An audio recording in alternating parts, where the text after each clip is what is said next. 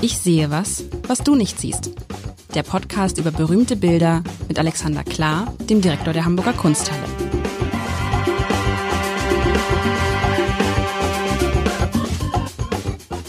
Herzlich willkommen. Mein Name ist Lars Heider und sollten Sie, liebe Hörerinnen und Hörer, den Podcast vor einer Woche nicht gehört haben, machen Sie den aus hier und schalten Sie den ein. Da war es ein Bild, eines der besten Bilder, was wir in dieser langen Podcast-Reihe ähm, je hatten, lieber Alexander. Ich danke dir nochmal für dieses Bild, für dieses Familienbild. Und ich sage es auch deswegen, ähm, ich hatte vor einer Woche das Gefühl, es kann nicht besser werden nach diesem wunderbaren Familienbild.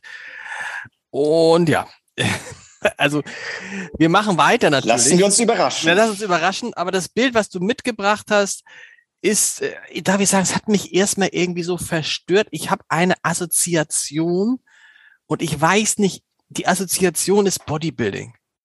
Oha. Bodybuilding, weil ich sehe, wir sehen ein Porträt wieder. Da ich ja weiß, dass wir im Moment, dass ich mir gewünscht hätte, dass wir mehr Künstlerinnen haben, ist es also ein Porträt, das von einer Frau gemalt worden ist. Ich könnte jetzt aber nicht sagen, ob das eine Frau oder ein Mann sein soll. Von der Physiognomie also man sieht, um das zu beschreiben, man sieht vor einem dunklen, vor überwiegend dunklen Hintergrund rechts ist, sind so ein bisschen Farbflecken, ähm, die aussehen wie so eine, wie so eine äh, Spruchblase im Comic, so eine verbl so ver verblichende.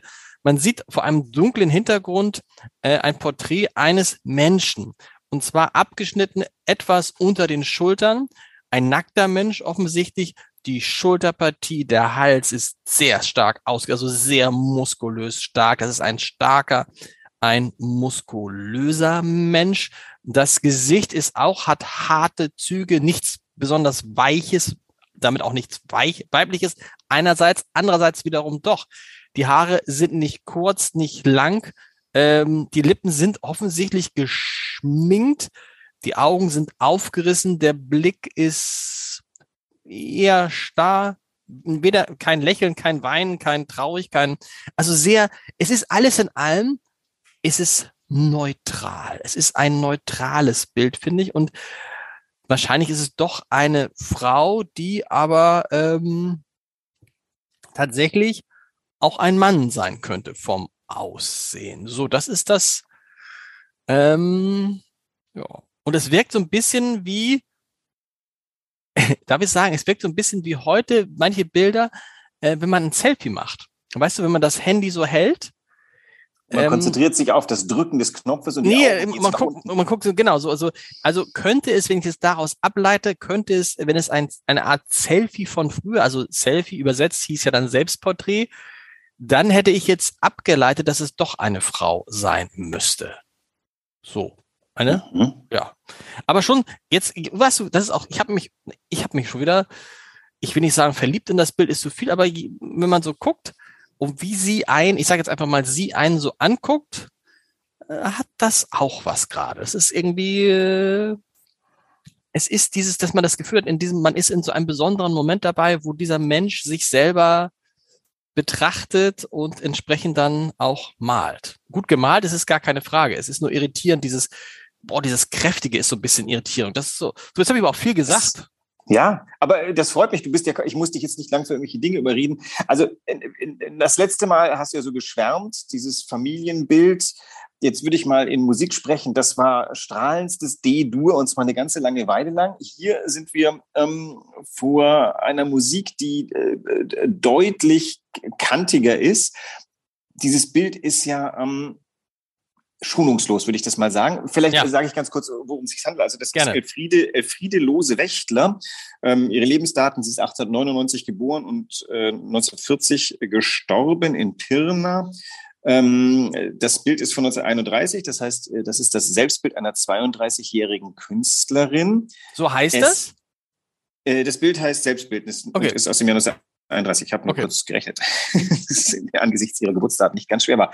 Ähm, und es ist tatsächlich jetzt schwer in der, in der Abwägung vor dem, Port, vor dem Vierer-Porträt der letzten Woche jetzt irgendwie äh, im Hintergrund dieses Bild, wenn man es vergleicht, ist es natürlich ein bisschen unfair. Auf der anderen Seite, es wird tatsächlich, wie du sagst, auch immer interessanter, je genau man hinguckt. Es ist kein sehr großes Bild. Es, es hängt bei uns in der Kunsthalle ähm, in der, an derselben Wand wie die, das Selbstbildnis von Anita Reh, das wir ganz am hm. Anfang unserer Runde gehabt haben, das ja sehr extrovertiert uns anguckt. Sie guckt ja tatsächlich irgendwo hin und wir wissen gar nicht wo genau. Wie du ja gesagt hast, dass die sucht vielleicht noch den Selfie-Button und hat das Foto schon geschossen und hat es gar nicht gemerkt. Also man sieht ähm, irgendwie, das setzt ja beim Schlüsselbein an und oben berührt die Frisur gerade schon das, die Bildobergrenze. Das Bild ist, ist äh, gerade mal 27 Zentimeter hoch und ein bisschen breiter, irgendwie 30 äh, Zentimeter breit. Und was ja wirklich auffällt, sind die vielen Schwünge, die zum Teil vom Schlüsselbein, äh, also diese farbigen Spuren, diese, wie nennt man das ja doch, so Schwünge sind das. Da sind äh, vom Mund ausgehend die, so, so eine Rundung, die ans Kinn führt, dann hoch zur Nase. Alles Dinge, die man vom eigenen Gesicht kennt, aber nicht in dieser Ausprägung. Und dann, wie du gesagt hast, der Mund, der Ausdruck, was ist das eigentlich? Ist das ähm, Konzentration? Ist das Missbilligung? Also es ist kein strahlendes Lachen. Ähm, aber es ist irgendwie introvertiert, konzentriert. In jedem Fall hat sie sich selbst aber nicht als strahlende Schönheit abgebildet. Die war überhaupt gar nicht unattraktiv. Es gibt eine sehr schöne Fotografie, die ich gefunden habe in einer Vita von ihr. Das war eine 20er äh, Jahre ähm, äh, Schönheit, hätte ich jetzt was gesagt. Also in den 20er Jahren ist, hat sie, glaube ich, sehr dem Schönheitsideal entsprochen. Kurze Haare, sportlich, ähm, muskulös hast du, glaube ich, vorhin schon gesagt. Also, ja. ähm, und hier Sehr ist, sie, muskulös. ist sie fast alt, ja, wo altert gar nicht, die hat ganz glatte Haut. Es ist so ein bisschen, kennst du, ich kann, weiß nicht, wie heißt sie? Misery, heißt der Film Misery? Misery, dieser Film, in dem eine Frau, die so ein bisschen aussieht wie diese Frau, nach einem Verkehrsunfall einen Mann findet, stellt sich raus, er ist der Schriftsteller ihrer Lieblings, äh, Reihe, Buchreihe. Und kennst du den Film? Misery? Nee, und, und will nee. dann, und er will aber, will aber, glaube ich, ähm, ich, entweder will er die Heldin sterben lassen oder sie trennt sich von ihrem Mann und das will sie verhindern und fesselt ihn daraufhin an ihr Bett äh, an das Bett und zwingt ihn, die Geschichte anders zu schreiben und zertrümmert seine Beine, damit er nicht weglaufen kann und so. Und so ein bisschen, ja, so ein bisschen so wie für, für, für Freunde von Schweigen der Lämmer. So ein bisschen, okay. so ein bisschen, und dieser Ausdruck, dieser Horrorausdruck, die diese, der, der ist so ein bisschen da drin. Das ist ja jetzt niemand, wo man sagt, da setze ich mir jetzt mal so hin und trinke einen Kaffee, wird schon alles gut werden.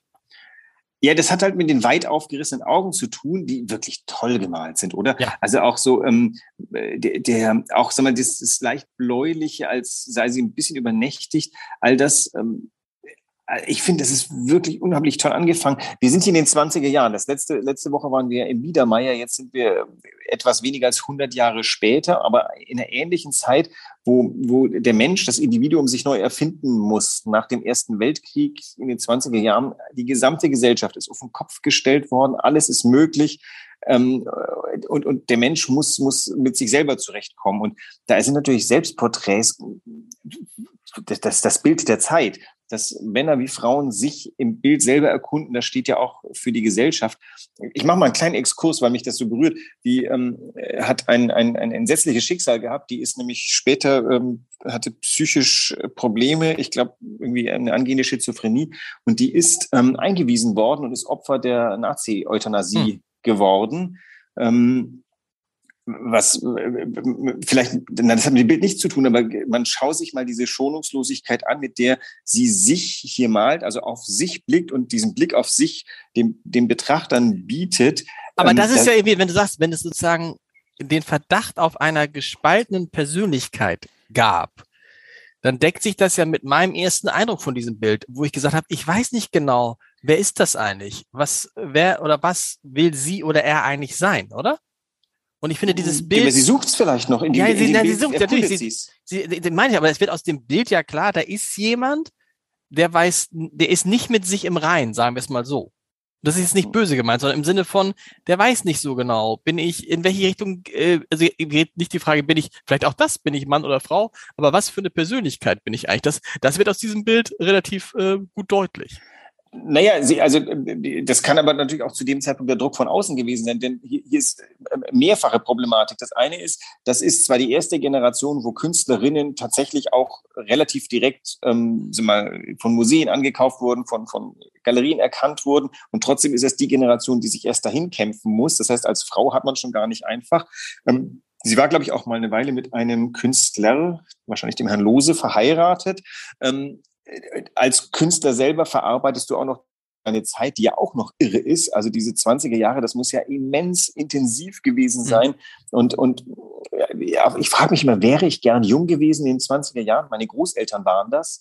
Und äh, die haben das bejaht, haben gesagt, es war eine unglaubliche Zeit. Leider ist die Welt immer retrospektiv gesehen und nach 45 wusstest du, die 20er Jahre mündeten in Deutschland zumindest ins Dritte Reich und ähm, all den Problemen. Aber die, diese Intensität sieht man diesem Bild an, dieser, dieser Blick. Das ist ja übrigens auch ganz altmeisterlich gemalt. Ich habe mich lang gefragt, ob das nicht möglicherweise auf einer Holztafel ist, aber es ist Öl auf Leinwand. Das wirkt ja ein bisschen so wie Kranach mit der, auch das Fleisch, die, die, das, das sogenannte Inkarnat, also die, die Gesichtsfarben sind ja so ganz ähm, flächig und dafür leicht modelliert farbig.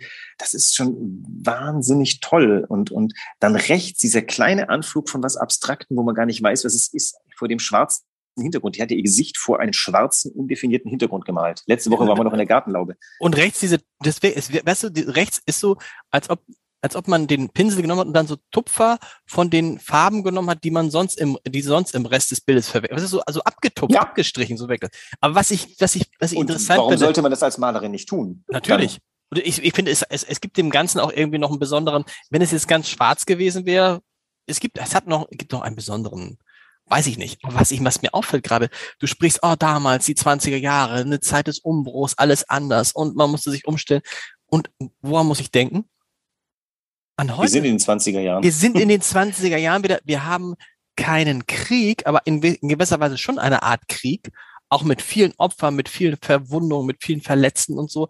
Das ist so irre gerade, dass man, uh, ganz, dass sich die Zeit dann, die Geschichte dann doch wiederholt.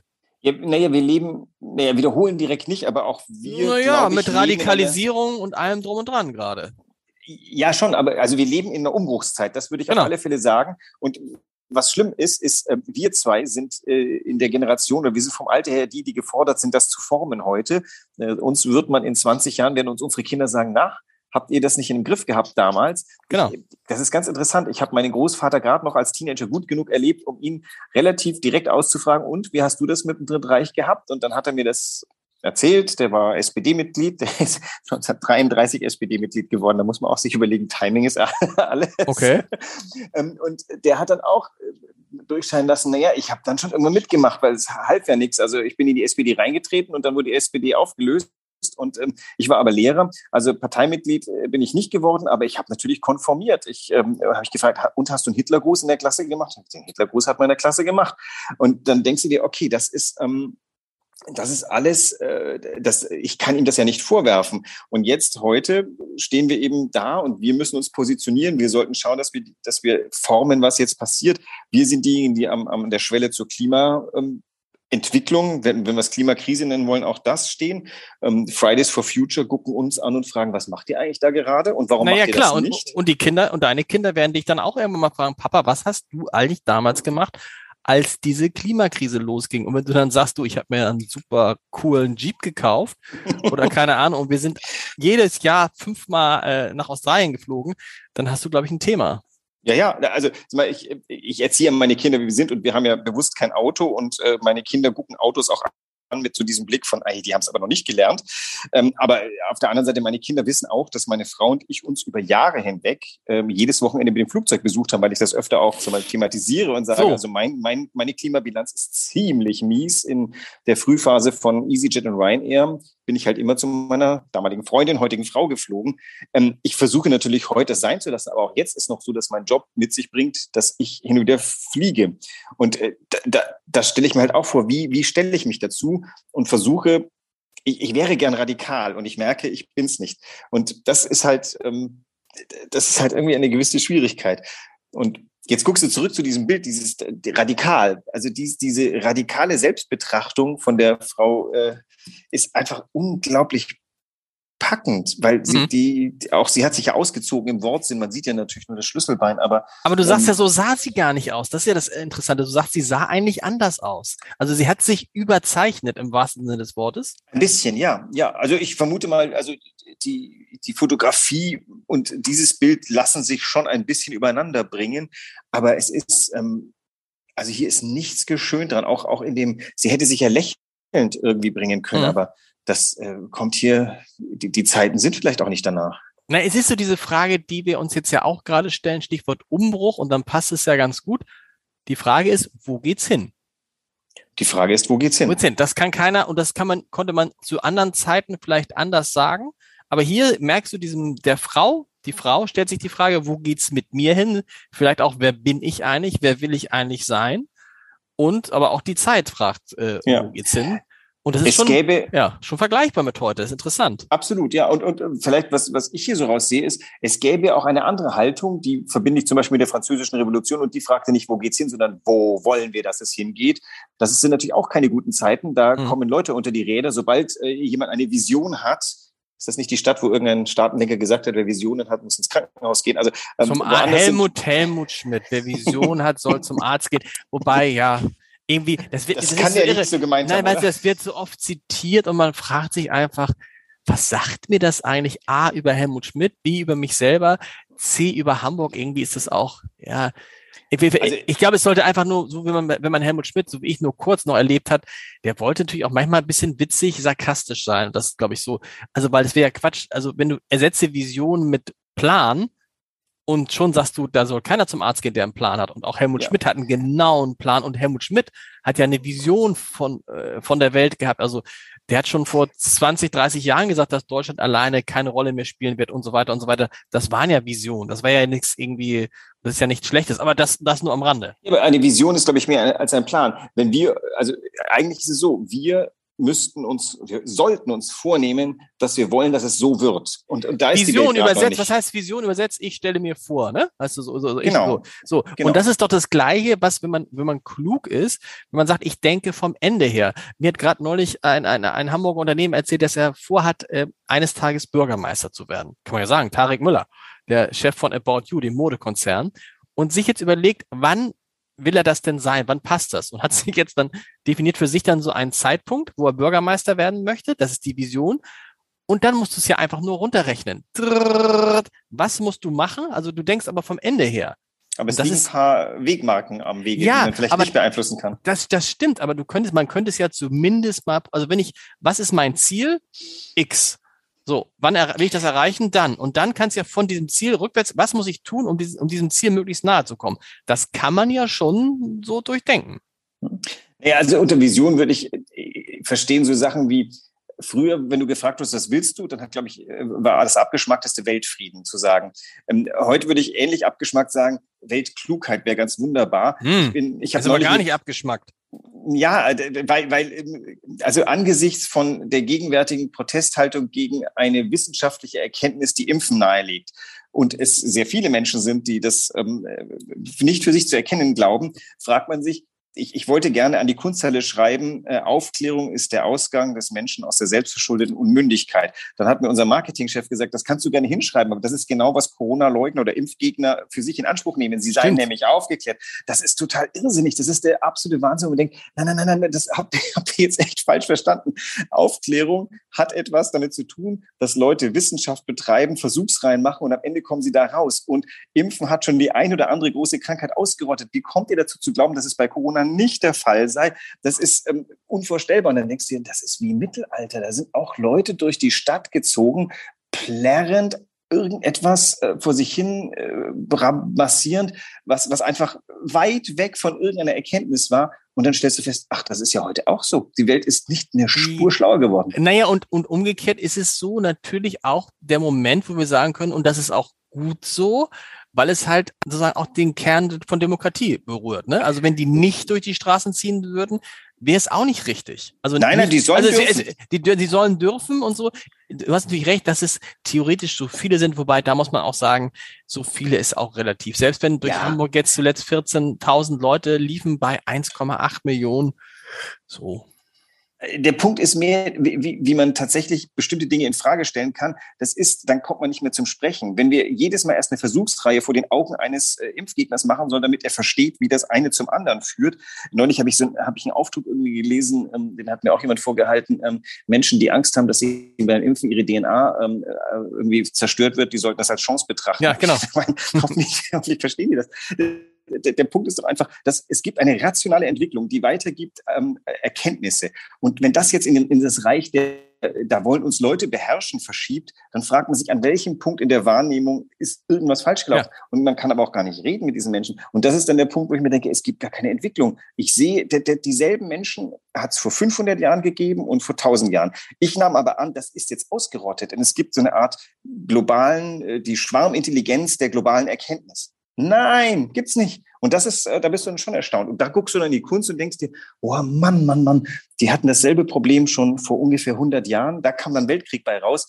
Das äh, würde ich jetzt mal nicht unterstellen, aber ein kleiner Bürgerkrieg. Aber, aber, aber, aber, und sag mal, aber, aber ausgeschlossen ist es halt nicht. Aber das ist ja das Gleiche, was wir vergangene Woche festgestellt haben.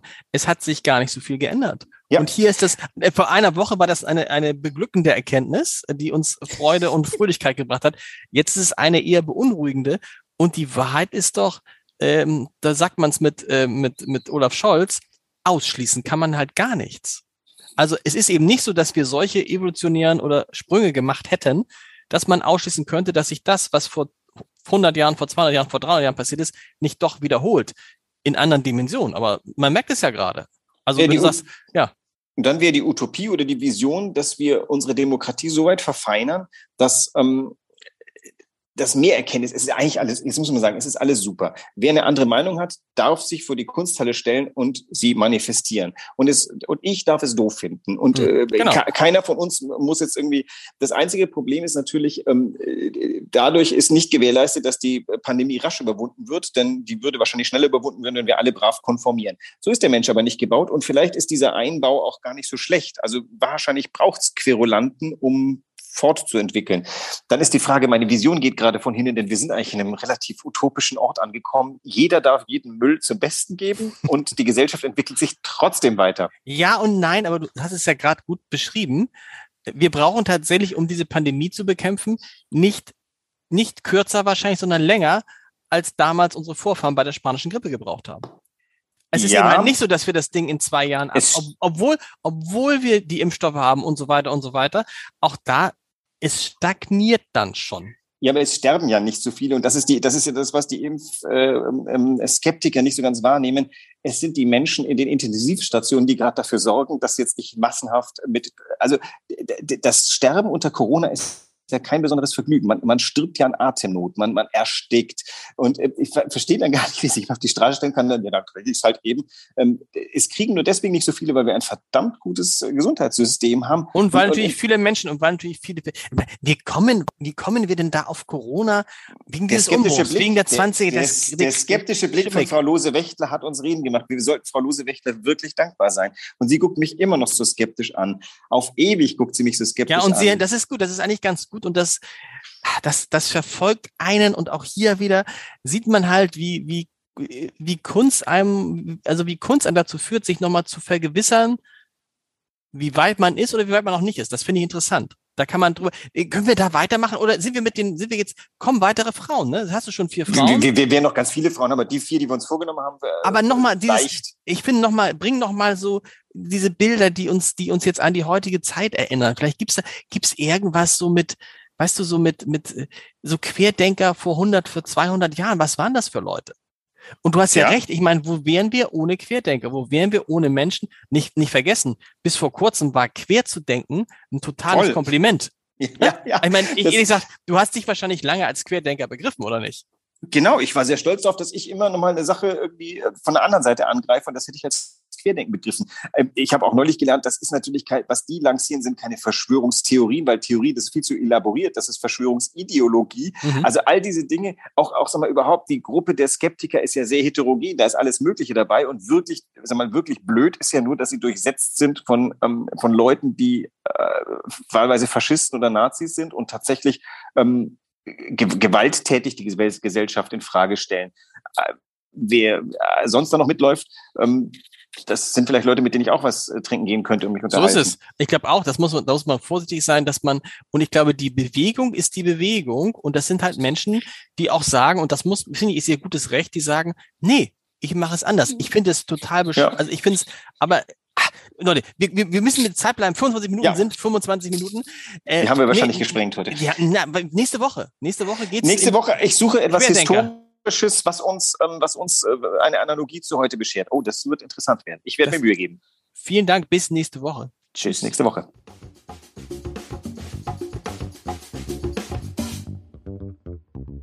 Weitere Podcasts vom Hamburger Abendblatt finden Sie auf abendblatt.de slash podcast.